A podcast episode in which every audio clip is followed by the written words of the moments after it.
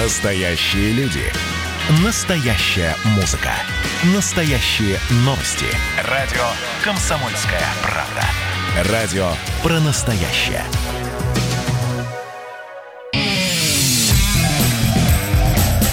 Отдельная тема. С Олегом Кашиным. Всем привет, я Олег Кашин в московской студии Эдвард Чесноков. Эдвард, здравствуйте. Здравствуйте, Олег Владимирович. И мы продолжаем наблюдать за невероятными новостями лета 2020 года. Ну, как обычно, и на самом деле сейчас я хотел бы снова обернуться к Хабаровску, потому что там продолжаются события, вызванные арестом губернатора Фургала. Оказывается, арест губернатора это действительно может быть источник тектонических сдвигов. Сейчас я буквально только что прочитал на Арти, и всем советую эту прекрасную историю про хабаровчанку Олесю Смирнову, у которой Дегтярев, оказывается, еще в былые годы помог ей вернуть ребенка, которого пытался забрать отец. Оказывается, Дегтярев помогал Хабаровску еще, когда это было не модно, представляете? Вы знаете, вот когда вы рассказали про некую Олесю из Хабаровска, я уже испугался, что сейчас э, последует новость о харасменте, и слава харасмент, богу. Конечно, конечно.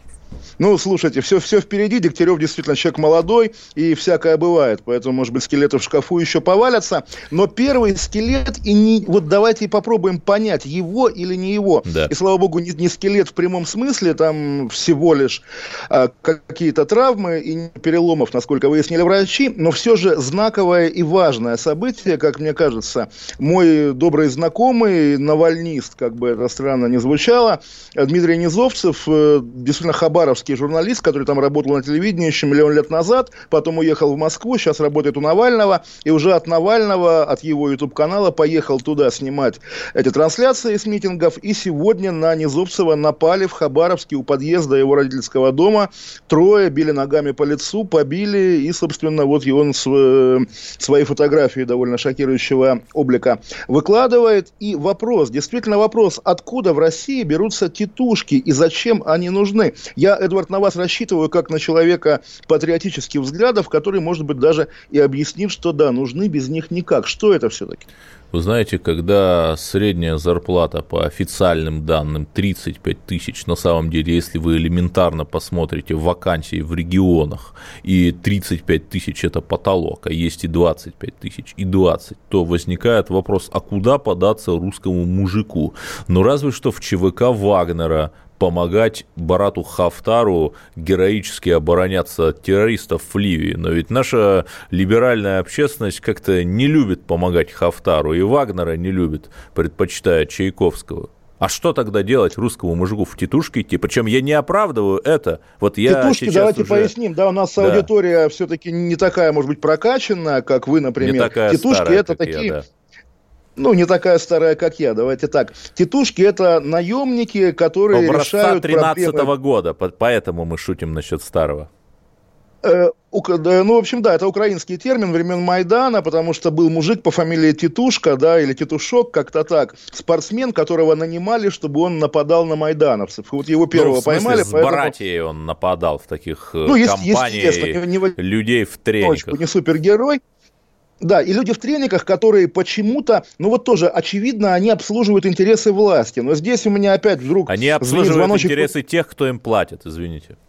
А в России, понимаете, да, денег ни у кого, кроме власти, нет. Мы, в общем, тоже это понимаем. Э, ну, так или иначе. Слушайте, ну, трудно, ну, когда трудно в Екатеринбурге, извините, что перебиваю, но просто не могу не перевести. Да, конечно, э, по- были протесты вокруг храма, там титушки появились, их оплачивали местные бизнесмены, отнюдь не власть. Да, местные бизнесмены, которые, в общем, близки к власти, лояльны власти и все такое. Здесь тоже, конечно же, представить себе, да. что в бюджете Хабаровского края есть статья расходов на избиение журналиста Низовцева. Нет, конечно конечно. Понятно, что какой-нибудь там, не знаю, буквально бизнесмен, не знаю, сталелитейный или лесовырубательный в спортивной сумке носит какие-то деньги в краевую администрацию, и та уже как-то раздает. Но вот вопрос. Сегодня просто я вижу волну а, публикаций в социальных, естественно, сетях на тему того, что вот Михаил Дегтярев, заказчик э, нападения на Низовцева, и здесь, любя Дмитрия Низовцева, я уже хочу вступиться за этого пацанчика Дегтярева, который только вчера, там, позавчера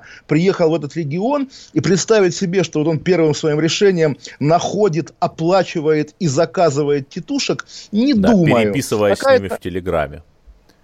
Переписываясь в Телеграме. Но при этом, конечно же, московский почерк, поскольку, ну, что называется, страна большая и одинаковая, плюс-минус, и решение, вы правильно говорите, и про Екатеринбург, и в Москве такое бывало не раз, да и везде бывало, когда какие-то люди в спортивных костюмах тоже, боже мой, вот вы бывали на Селигере, а я бывал на форуме Кавки и Оруэлла в Калининграде, под Калининградом, и последний раз, когда я там был, как в 15 наверное, году, представляете, тоже прибежали к нам какие-то непонятные, ну, вроде бы они себя называли казаками и пытались как-то, по крайней мере, спровоцировать драку. Почему-то всегда вот где-то около региональной политики, скажем так, крутятся такие люди, у которых работа, там, ломать руки-ноги, выбивать зубы. И вопрос, зачем? Зачем? Кто снимает это табу на насилие, кто нарушает формальную государственную Нет, так монополию? очень просто, потому что регионалы – это люди из 90-х. Если вы вспомните, был, например, там такой в соседнем Приморье губернатор Даркин, по-моему, там в Википедии даже есть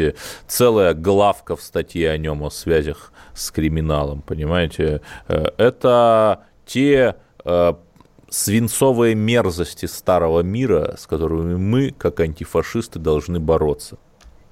Ну, вот вы, наверное, иронизируете, но все-таки я действительно скажу. Вот я ставлю себя на место Низовцева, поскольку, ну, тоже я из региона какого-то, в этом регионе тоже и были волнения какие-то, и могут еще быть. Я приезжаю в родной город, понимая, что здесь каждый как бы кустик меня укроет, потому что это родина, потому что здесь все свои, и каким бы я ни был, там, не знаю, навальнистом, агентом Госдепа, агентом госбезопасности, я знаю или хочу, по крайней мере, думать, что вот я прихожу, Калининградец, Калининградец, отлично. Приезжает Хабар хабаровчанин в свой Хабаровск, и какие-то непонятные гопники, действующие в интересах внешней силы все-таки, его избивают. Я думаю, что это еще одна вот монетка буквально в копилку этого антагонизма антимосковского, который там, ну, в любом случае как-то возрастает. Хотя сегодня тоже ведь Миш... Мишустин звонил нашему другу Дегтяреву и дал миллиард. Ну, естественно, как бы не сам, не своего кармана, но миллиард... Эмитировал миллиард, эмитировал. Э, эмитировал миллиард, вопрос на что? А Дегтярев ну, сказал, что в течение, проекты, там, как на что? в течение какого-то времени он придумает на что. Это тоже фантастика. Как вы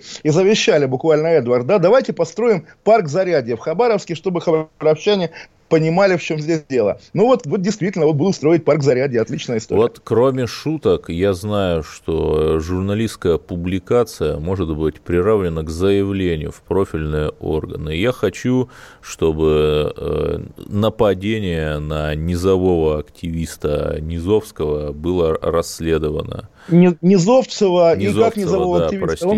Он, он ведущий программы на YouTube-канале Навального, а YouTube-канал Навального большое влиятельное медиа, давайте тоже не иронизировать, тем более, опять же, тоже не знаю, как это прозвучит, насколько это компромат и на кого, но вообще он начинал вообще-то в ВГТРК. И если считать, что бывших ВГТРКшников не бывает, то мы обратимся, я не знаю, к Олегу Борисовичу Добродееву, чтобы он подумал, ну что это такое вот. сегодня. Извините, параллельно да. же идет история про нападение на журналистов Первого канала в Америке, да? И если там российские МИД, российские официальные лица говорят, что как же так, в Америке побили корреспондент Первого канала, извините, Хабаровск ближе, да, Хабаровск ближе. Вот это э, видели, да, выступление журналиста Андрея Караулова, который поверил в сообщение фейкового юмористического агентства «Панорама» о том, что Константин Эрс говорит, что его канал не освещает Хабаровск, потому что проблемы третьего мира Первый канал не интересует. Но вот здесь то же самое. Вот проблемы третьего мира буквально происходят в Хабаровске, где напали на нашего там, друга и коллегу Дмитрия Низовцева. Значит, я хочу, чтобы было расследование нападения на Дмитрия Низовцева. Я хочу, чтобы было расследование нападения на уже умершего главреда газеты «Химкинская правда» Михаила да, Бекетова. Я хочу, чтобы было расследование нападения на блогера Илью Варламова в Ставрополе. Я хочу, чтобы было по-настоящему расследование нападения на Олега Кашина. И если мы все скажем, то есть все-таки хоть какая-то надежда – что вот эта титушечная машина заберется обратно в ту пещеру, из которой она выехала. Ну или к Хафтару уедет. На самом деле вот здесь или, я тоже, или тоже кстати, без иронии. Тоже вариант без иронии говорю, действительно, если есть такая проблема, что люди, которые любят и умеют драться, а больше ничего не умеют делать, но в самом деле аккумулируйте их как-то вот в это новое казачество, которое где-то на дальних рубежах отстаивает интересы. Окей, ваши частные интересы, но если вы за них платите, люди, наверное, могут делать выбор. Здесь тоже проблемы не вижу. Здесь я уже, Эдвард меня убедил, что это нормально. Да, причем, посмотрите, у нас же сейчас очень много будет историй. Будет очень много историй в Африке. Возможно, будут новые истории на Украине, к которым мы перейдем. Приложение для этих людей найдется. Пожалуйста, пусть они свое умение крушить черепа и проламывать кости все-таки будут проявлять вне наших границ, а у нас будут тихо приезжать и учить школьников патриотическому воспитанию на пенсии. Аплодирую вам, Эдвард, действительно, тем более, что про, про воспитание вы, насколько я понимаю, имели в виду вот одного из опознанных участников убийства жестокого и с надругательством над трупом того сирийца, которое было заснято на видео, опубликовано в «Новой газете», он действительно где-то в Брянске преподает патриотическое воспитание детям, молодежи. Ну, в общем, так сегодня устроена Россия, по крайней мере, давайте, по крайней мере, не закрывать на это глаза, потому что очень действительно приятно и удобно видеть в России только парк Зарядье и Крымский мост, но, к сожалению, есть кое-что еще. И вот это кое-что еще всегда оказывается почему-то, ну, а, а, оставляет осадок в памяти, в отличие от того, что должно как бы быть увековечено Да, и навсегда. тем не менее, вот мы говорим об ФСБшниках, которые там на банк Металлург совершили налеты, 136 миллионов украли, а другие ФСБшники каждый день предотвращают теракты. И понимаете, это, это не ради система бога, плохая это люди плохие. В системе нет, нет. мы добавим вернемся винтик, через, а к человеку через наручники минут, добавим, и все через хорошо Через пару будет. минут вернемся, Эдвард, да, и обсудим про систему и винтики. Отдельная тема с Олегом Кашиным.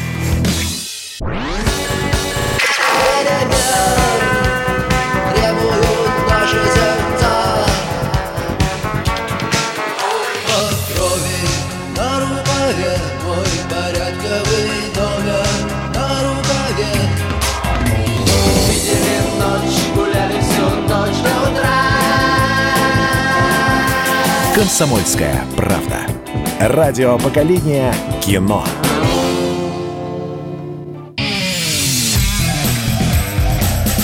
Отдельная тема с Олегом Кашиным. Еще раз здравствуйте, э, Олег Кашин, Эдвард Чесноков. И теперь у нас снова уголок межнациональной дружбы, дружбы народов про Киргизию и российских врачей, которые уезжают туда спасать братский народ от коронавируса. Эдвард, вы, мне показалось, как-то недовольны этой новостью. Я хочу узнать у вас, почему. Я не то чтобы недоволен, но я очень рад, что 50 врачей из Башкирии вылетели на помощь киргизским коллегам.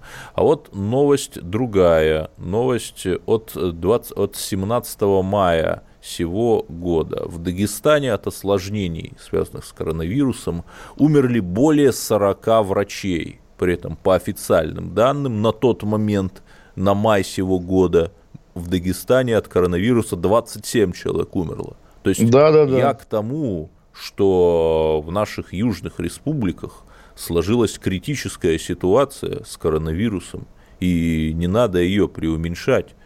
И не, подождите, как раз в, ма- в мае я в эфире об этом много да. говорил, действительно, о Дагестане, потому что Дагестан вот тот документальный случай, когда можно поймать за руку официальную ложь по поводу коронавируса, именно благодаря, хотя слово не очень уместно, наверное, благодаря тому, что много врачей умерло, и это подтверждается. Но все-таки, вот опять же, как работают медиа и как да. работает потребление медиа. Я помню, что в мае был в Дагестане кошмар, я также помню, как Путин отправил в Дагестан тоже большую делегацию делегацию врачей во главе с будущим героем России Денисом Проценко из «Коммунарки». Но это было два месяца назад. А что сейчас в Дагестане, вот я, например, не знаю. Более того, если бы, не, если бы вы не сказали о Дагестане, я бы не вспомнил. Хотя, да, конечно, вот у меня тут тоже теперь в голове через запятую. Тогда отправляли в Дагестан, а теперь отправляют в Киргизию. Окей, а в Дагестане навели порядок или нет? Вот, или в чем как бы вот, коллизия? Э, понимаете, э, мы с вами, как антифашисты и э, люди искреннейшие, любящие многонациональности и всевозможные малые народы,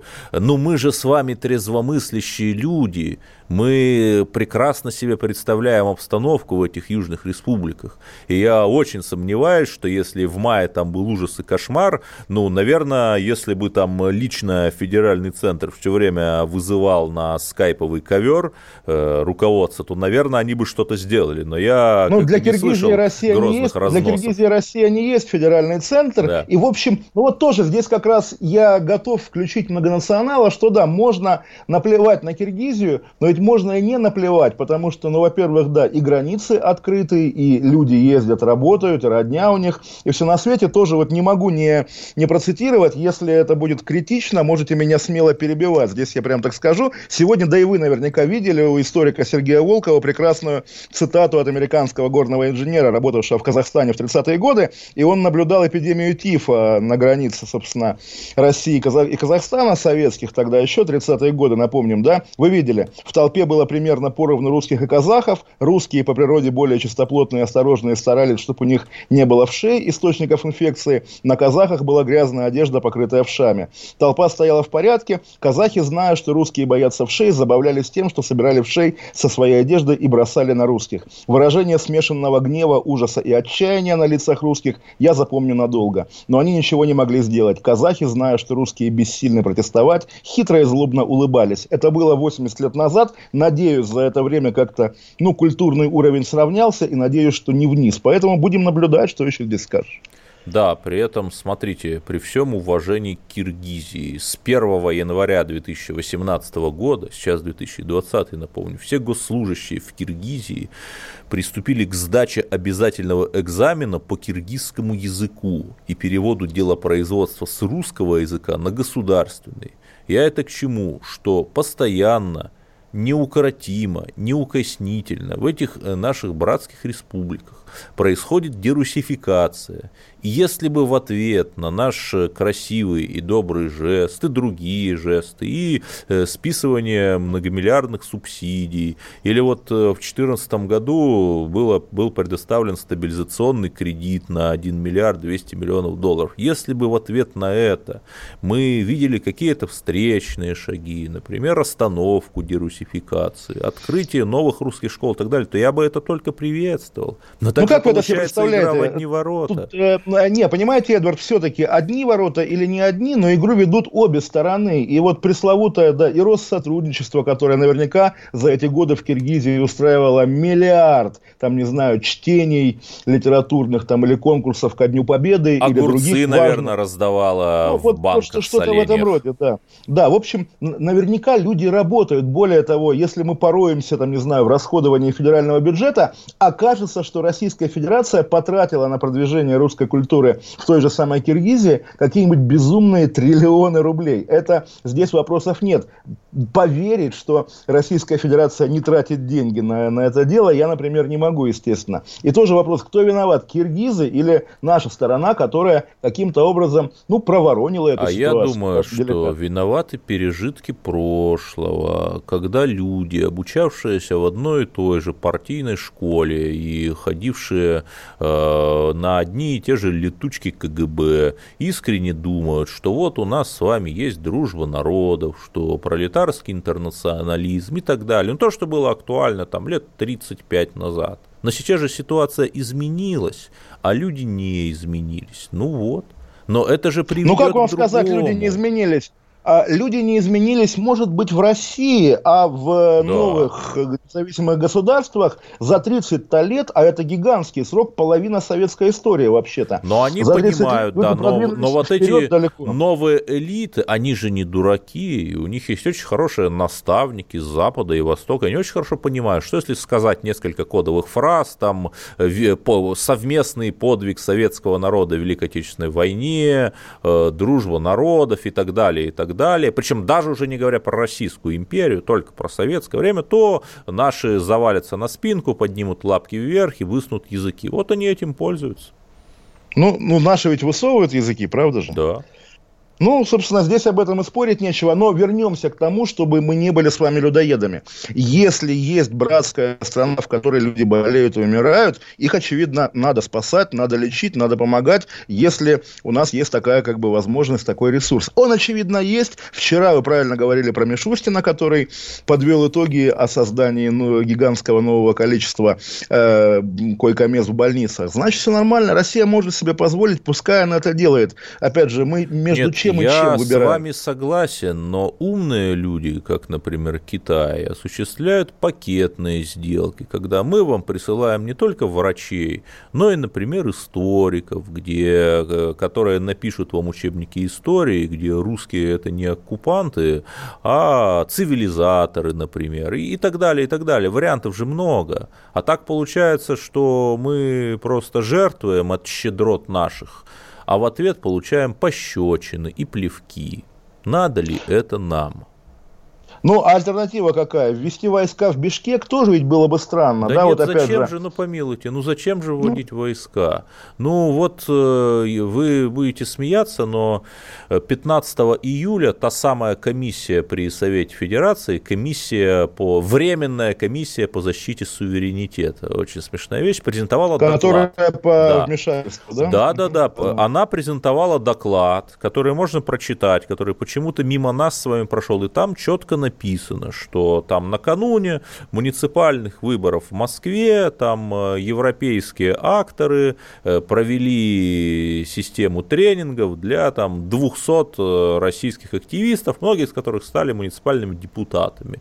У меня возникает вопрос, но там же умные люди сидят, но там же на Западе они поняли, что тупо раздавать гранты, это тупо их попилят. Они организуют образовательные проекты, где рассказывают всевозможным активистам не только как краудфандить деньги на муниципальную кампанию, но и там про э, страшных русских оккупантов и так далее. И так далее. Почему нам нельзя точно так же... Потому что, Эдвард, про страшных русских оккупантов да. и в России нам рассказывают, причем иногда на буквально бюджетные российские деньги. И понятно, что вот все эти кейсы, когда мы обсуждали и снос памятника э, в Адлере, да, героям Кавказской войны, и нынешняя эта кампания по борьбе, боже мой, с памятником Ермаку, который, казалось бы, уже остался там благодаря даже, не знаю, картине Сурикова, каноническим таким уже положительным героем отечественной истории, а оказывается нет, оказывается спорная фигура. Поэтому, ну, может быть, здесь действительно нужно с этого начинать, с того, чтобы Россия перестала стесняться внутри себя, быть и русской, и отстаивающей русские интересы. Еще раз обратимся к тому, как по итогам пандемии, или по итогам, вернее, голосования, вот опять же все смешалось, Путин сказал, что главный гарант стабильности это русский народ, и сам же испугался своих слов. Да, в этом Потом что-то сталинское что есть, знаете, вот было, э, что-то, было в 40-е а, ну, годы вот такая лет 7 годы, такие, то, когда то, вдруг включилось да. такое, да, но понимаете, понимаете, то за терпение, а я, поскольку мы, видимо, да. оба любим те тексты Сталина, у него еще в 41 году была хорошая речь, если помните, про Гитлера про Гитлера и Наполеона, что вот Гитлер похож на Наполеона, как котенок на льва. И давайте это спроецируем на речь Путина по итогам голосования и тост за терпение. То есть, да, сказать просто, что русский народ, нынешняя российская Нет, власть... но тогда сражались с Гитлером, а сейчас-то с кем сражается, я не понимаю, там, с Бараком Обамой, с Соросом, с Гейтсом, ну, с кем? Вы разве не слышали, как Навальный оскорбил ветерана? Ну, вот давайте с Навальным сражаться, наверное, да? Да, причем знаете, что самое дикое, что э, Макаревич объявил, что подает в суд на новосибирского депутата, который заимствовал из его песни строчку для предвыборного лозунга. То есть мы-то привыкли, что какие-то безумные нашисты на Навального подают, а тут с точки зрения системного дизайна между либеральной оппозицией и нашистами, там, которые скоро станут портократией, никакой разницы нет. Вот это какое-то вообще безумие. К сожалению, да, это тоже главное открытие десятилетия для меня меня. И давайте вернемся через 3-4 минуты после новостей. Тема с Олегом Кашиным. Видишь, там на горе возвышается крест. Я раньше и не думал, что у нас на двоих с тобой одно лишь дыхание. Делон говорит по-французски. Комсомольская правда. Радио поколения Наутилуса Помпилиуса.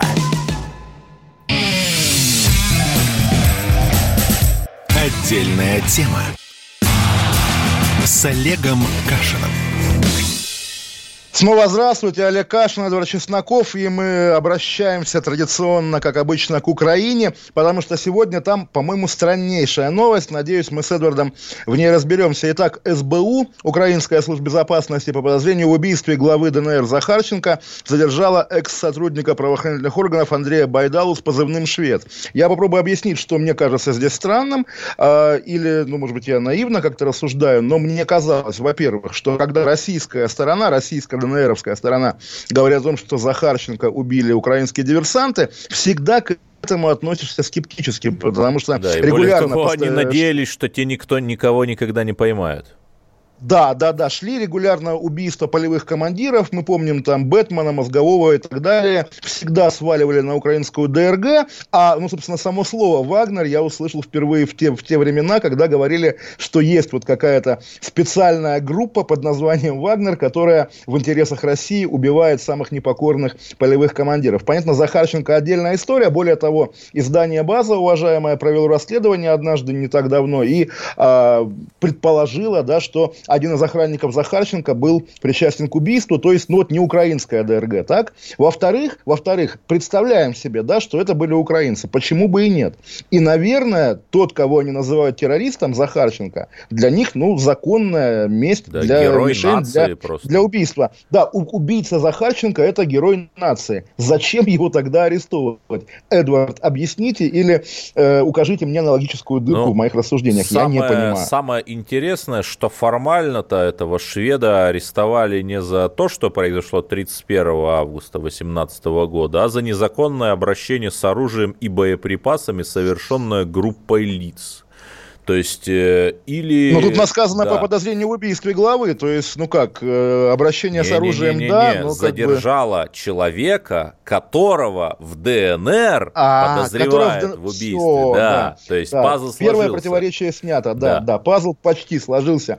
Но все-таки, хорошо, а неужели герой не может себе позволить неосторожно обращаться с оружием? Тоже любимая тема, уголок Чечни. Сегодня, когда Кадырову дали звание генерал-майора, хотя я помню, что ему при Медведеве еще давали звание генерала-майора. Окей, это МВД, это Росгвардия, но звезда одна и та же. На погонах непонятно в чем праздник. Он заодно объяснился по поводу фотографий с пулеметами, потому что до этого Песков говорил, что у нас все имеют право хранить оружие в соответствии с законом, а тут Кадыров объяснил, что та фотография была сделана, ну, как можно догадаться, в оружейке, и он специально приходил с инспекцией, закон ему это позволяет. Ну, собственно, вот к вопросу о том, как люди обращаются с оружием, осторожное и неосторожное обращение с оружием. Герою Особенно можно, а вот герою группой лиц.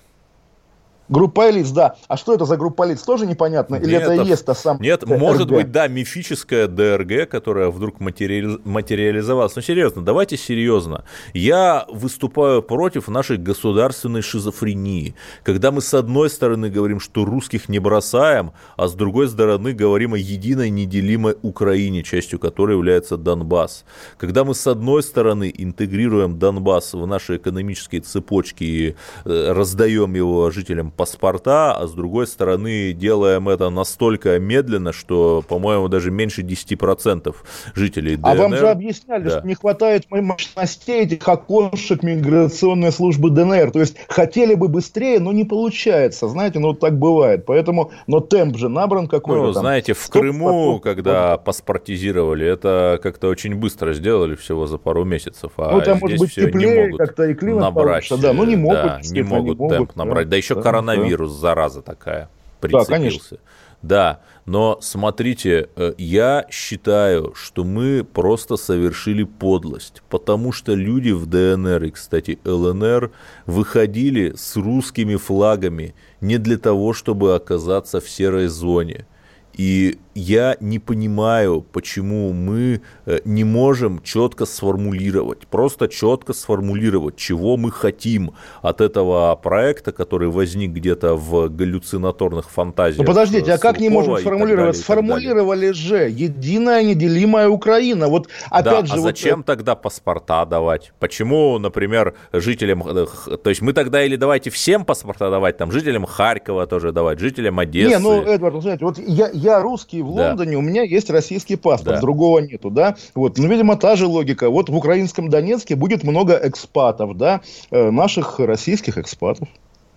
Это людоедская логика, понимаете? Это Понимаю, конечно, мораль. понимаю. Только давай, давайте ее называть людоедской, безусловно. Так Она давайте заслужит. попросим э, наших э, уважаемых отцов Отечества все-таки перестать мучить людей, а получить, наконец, 5 миллионов избирателей, где Единая Россия будет показывать 99 честных процентов. Разве плохо?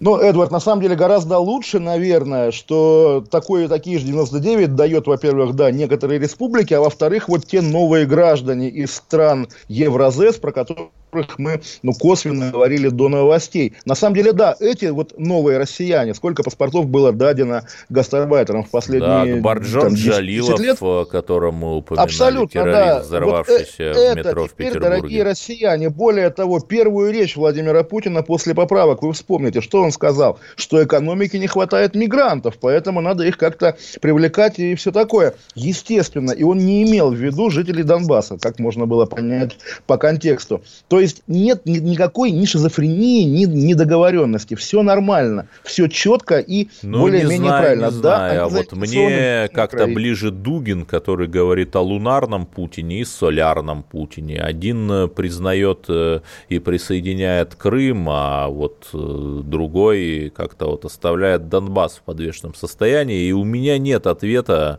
на этот феномен. Вот, может, у вас есть?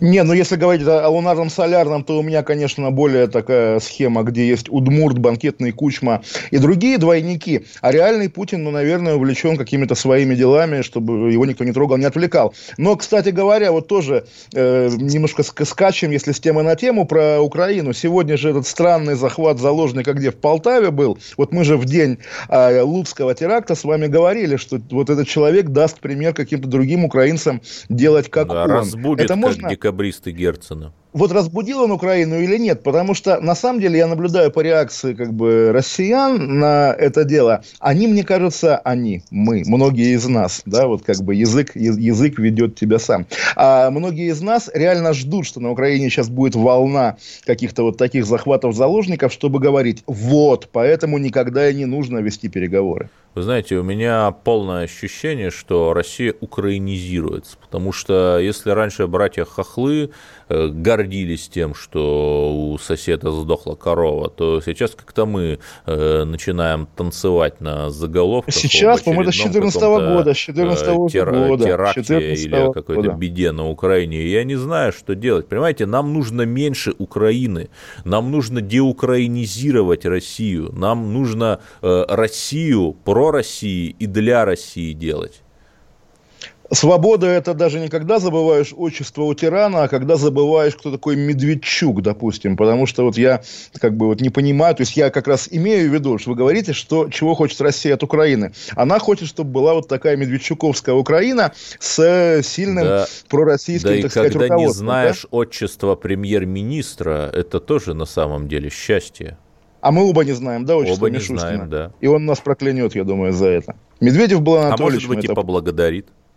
Ну, не знаю, он на самом деле человек, как уже было сказано, технологичный, тоже вот э, возвращаясь ко вчерашнему выступлению, действительно смешно, когда, иронизируя над тем, что он выступал не по бумажке, а по суфлеру, я сказал, что он более технологичный, чем Медведев. В итоге сайт «Радио Комсомольская правда» дал это в заголовок, как будто бы я хвалю Мишустина. Я, естественно, Мишустина всегда готов хвалить, но, по крайней мере, бывает вот как-то немножко из контекста. Я не, даже не жалуюсь, я просто смеюсь над тем, как люди умеют работать, да. Давайте все-таки вернемся к Украине. Мы так и не определились. Там что, как рассказывают нам на первом, втором и 110 канале, пришла к власти нацистская хунта, э, с которой мы героически сражаемся, или там уважаемые договороспособные партнеры, которые даже с террористами разговаривают, ну, с нами, правда, почему-то не разговаривают. И э, вот это вот При том, что, Украина, да, называют террористами.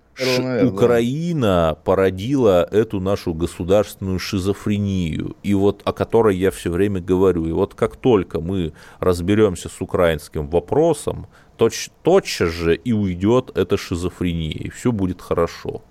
Ох, Эдуард, а ведь на пороге, да, и в дверь уже стучит белорусский вопрос, да, который кажется каким-то незначительным, но по большому счету он может оказаться более болезненным, Причем, потому что если... Да, если вы не да. в курсе, но Лукашенко упрекнул комсомольскую правду, КП в Беларуси, как он подчеркнул на совещании со своими доверенными лицами, что она пишет что-то не то.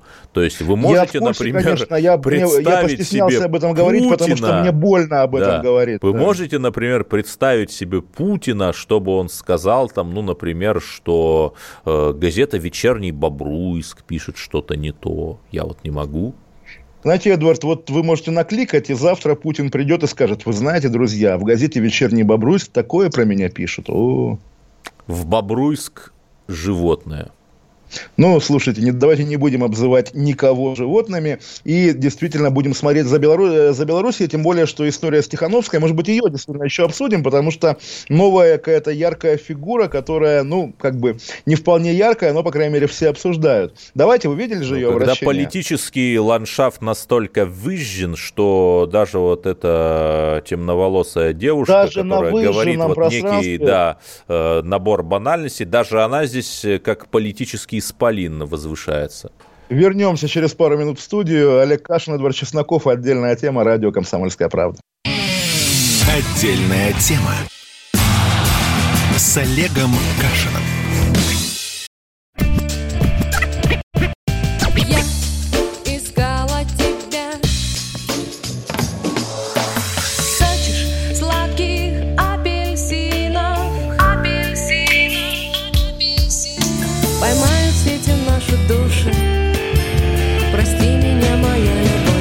«Комсомольская правда». Радио поколения «Земфиры».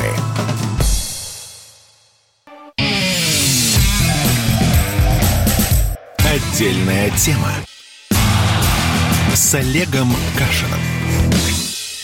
Олег Кашин, Эдвард Чесноков. Мы говорили до, до рекламы о Белоруссии и о том, что белорусский вопрос еще даст о себе знать и окажется более жестким, чем украинский. Вот, Эдвард, на самом деле, почему я завел речь об обращении Тихановской, то есть, да, жена арестованного видеоблогера, который собирался идти в президенты, сама идет в президенты. президенты да. да, и ей дали по закону 15 минут на главном белорусском канале, и она произнесла там обличительную речь, которая вот тоже у какого-то набора моих московских либеральных знакомых знакомых вызвало некий безумный восторг. И здесь я как раз не понимаю, это вечное желание сделать так, чтобы, ну, как бы, не знаю, где-то началась демократия, чтобы у нас было что? Или желание, чтобы это было у нас? Понятно, что вопрос, наверное, Эдвард, не к вам. Просто я всегда удивляюсь тому, как наши, так сказать, ну, голуби, условно говоря, оказываются не нашими ястребами, даже если речь идет о более-менее пока травоядной Белоруссии. То есть, почему-то хочется, чтобы там была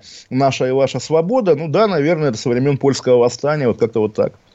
Вы знаете, первое, наша, наша либеральная общественность ужасно завидует, потому что максимум, что они могут себе позволить, даже если у нас, э, у них будет э, какая-то медиаплатформа, это назвать ветеранов Отечественной войны предателями там, и поставить Ой, ну это, это был, э, ну, мы же не раз обсуждали, давайте не будем. Никто да. не называл ветеранов предателями халуями. Это выдуманная история, которая вот сейчас добьет этого ведь ветерана. И люди, которые ну, придумали эту акцию против Навального, они будут улыбаться и говорить, Навальный убил ветерана. Гадость абсолютная. Я на самом деле имел в виду абсолютно не Навального. Ну ладно, ладно. Э, смотрите, э, наша э, оппозиция, там, что Навального, что там какого-нибудь Гозмана, я не знаю, держат исключительно ради одной цели, чтобы глубинный народ посмотрел на них так и эдак и сказал, Господи, лучше единая справедливая коммунистическая Россия, чем эти. Все.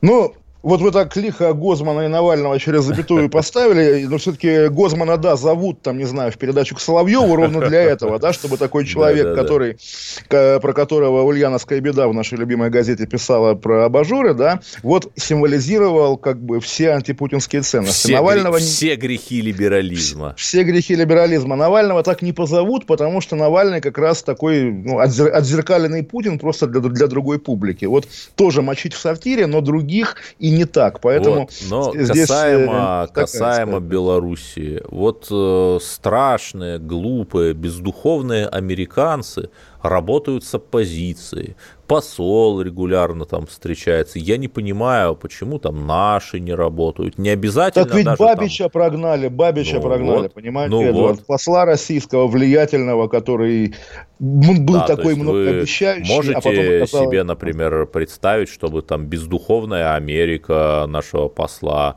прогнала там, или великая могучая Эстония? Нет, не могу себе такого Только Белоруссия, представить, только да. Белоруссия может прогнать нашего посла. Это особый статус Беларуси. Слушайте, давайте скакнем на другую тему. Да. Хотел это обсудить. Мы оба хотели это обсудить. Да, Местное мы оба этого самоуправление. хотели. Ра- ра- да, российское. Потому что деньги, да, вот всегда мы говорим, надо ли русским давать деньги. Я считаю, что надо. Чем больше денег в руках у русского человека, тем лучше. Какими бы эти деньги ни были, так? Столыпин вами говорит, Столыпин, нужно человеку русскому отруба давать, то есть хутора, чтобы он там землю матушку обрабатывал, чтобы э, сыр пармезан аки у, у, э, У сироты, сироты, да. был, Да, чтобы да, да. мать э, сыра земля от этого сыра колосилась Но все же мы говорим, цвела. Эдвард, загадками, Да. да. потому что э, новый закон, позволяющий инициативной группе от 10 человек на муниципальном уровне решать, куда тратить бюджетные деньги. Я реально не понимаю, что здесь нового, потому что мне казалось, вернее, как казалось, мне еще когда-то депутат Шлосберг говорил, что есть в законе о местном самоуправлении такое, что если люди сами соберутся в пределах своего муниципалитета и будет кворум, там большинство живущих в этом доме, то они и так должны, э, имеют право тратить весь бюджет на что Да, хотят. так ведь не собирались же, не собирались. Вы знаете, было время, я однажды писал миллион лет назад, как Сретенка попыталась отделиться от Москвы не потому, что они какие-то сепаратисты, Подождите, а потому что вот тоже закон... С- Сретенка, улица, Улица. и прилегающие Ага. переулки. Более того, они в каком-то смысле успешно это сделали, потому что был проект еще у Батуриной по сносу конструктивистских зданий на внешней стороне Рождественского бульвара и застройки э, жильем как раз компании В стиле «Интега», которая- Лужковский Да. ампир. В стиле Лужковский ампир, да. И оказалось, да, что люди вот на месте, если у них там есть эта районная прописка и их много, они имеют право сказать, нет, мы не подчиняемся вашей управе, мы сами решим, что здесь делать. И вот в чем здесь новость, я не очень понимаю, но вижу, что новости есть, поэтому... Смотрите, а мне на самом деле страшно. Самые активные у нас люди это люди при деньгах. Люди при деньгах это люди на автомобилях. И, и можете себе представить, вот я более чем уверен, что соберутся там 10 человек из 100 жителей какого-нибудь микрорайона, скажут так, мы закатываем в асфальт э, парк, чтобы сквер, чтобы у нас была, было больше автомобильных парковок. За- э, в асфальт-парк Зарядье, да, вот Да. местные жители, Ну, ок- то есть окрестных ЦАО переулков, да. э, реально негде поставить третью машину на семью. Вот две машины на семью еще как-то входят, а третья уже не входит, понимаете? И Э, это наш да, понимаю. извечный И- русский вопрос. А что, какой- чему должно предшествовать? Просвещение Какой демократии выход, да, или наоборот? выход? Нет, То есть а- пока рано давать, пока рано давать людям право Нет, не то, что, не, деньги. не то, что рано, но было бы хорошо, если бы вот те проекты, которые э, люди разрабатывают, как-то проходили какую-то экспертизу. Перефразируя да, известную, известную либеральную формулу, российскую либеральную Да. формулу, надо, надо дождаться, пока вымрет последнее непоротое поколение, да? Нет, я думаю, что вот есть хороший институт Стрелка, да, пусть э, он приходит во дворы, там, пусть они там устанавливают лавочки, это называется партисипаторное проектирование, когда э, сами люди, когда, если сами жители двора будут участвовать в установке этой конкретной лавочки, то по социологическим данным меньше вероятность того, что они нарисуют на ней там слово «Медведев наш президент», например. Ну, вы знаете, Эдвард, мне казалось, что институт Стрелка уже пришел во все московские дворы, переулки и так далее, и не все москвичи рады. То есть, все-таки благоустройство, скорее, вот в наше время, насколько я представляю, я много читал о москвичах, да, слово благоустройство звучит как ругательство, нет? Да, господин Гелеровский, ну, конечно, многие не рады, но картошку, как известно, при Николае Первом э, вводили тоже достаточно, с достаточными сложностями, и велодорожки тоже. То есть самое Ну, тогда же смешное, что да, что урбанизм- депутаты-яблочники в Тверском районе Москвы выступают против велодорожек. Это очень смешно. Давайте договоримся, что урбанизм э, в России, пока народ не просвещен, будет насаждать ЧВК «Вагнер», и Да. потом когда-нибудь уже будет все хорошо, так?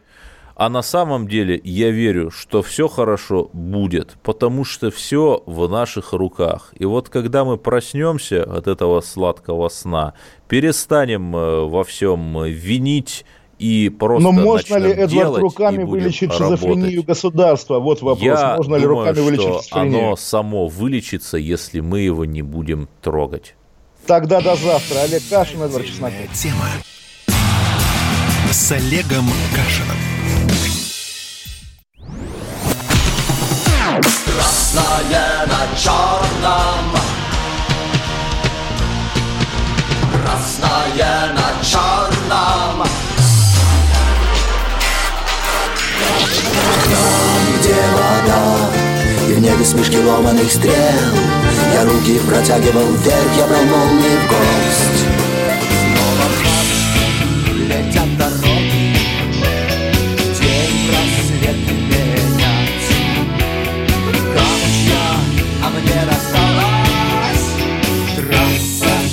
Е-95 Опять игра, опять кино Снова выход на бис Комсомольская правда. Радио поколения Алисы.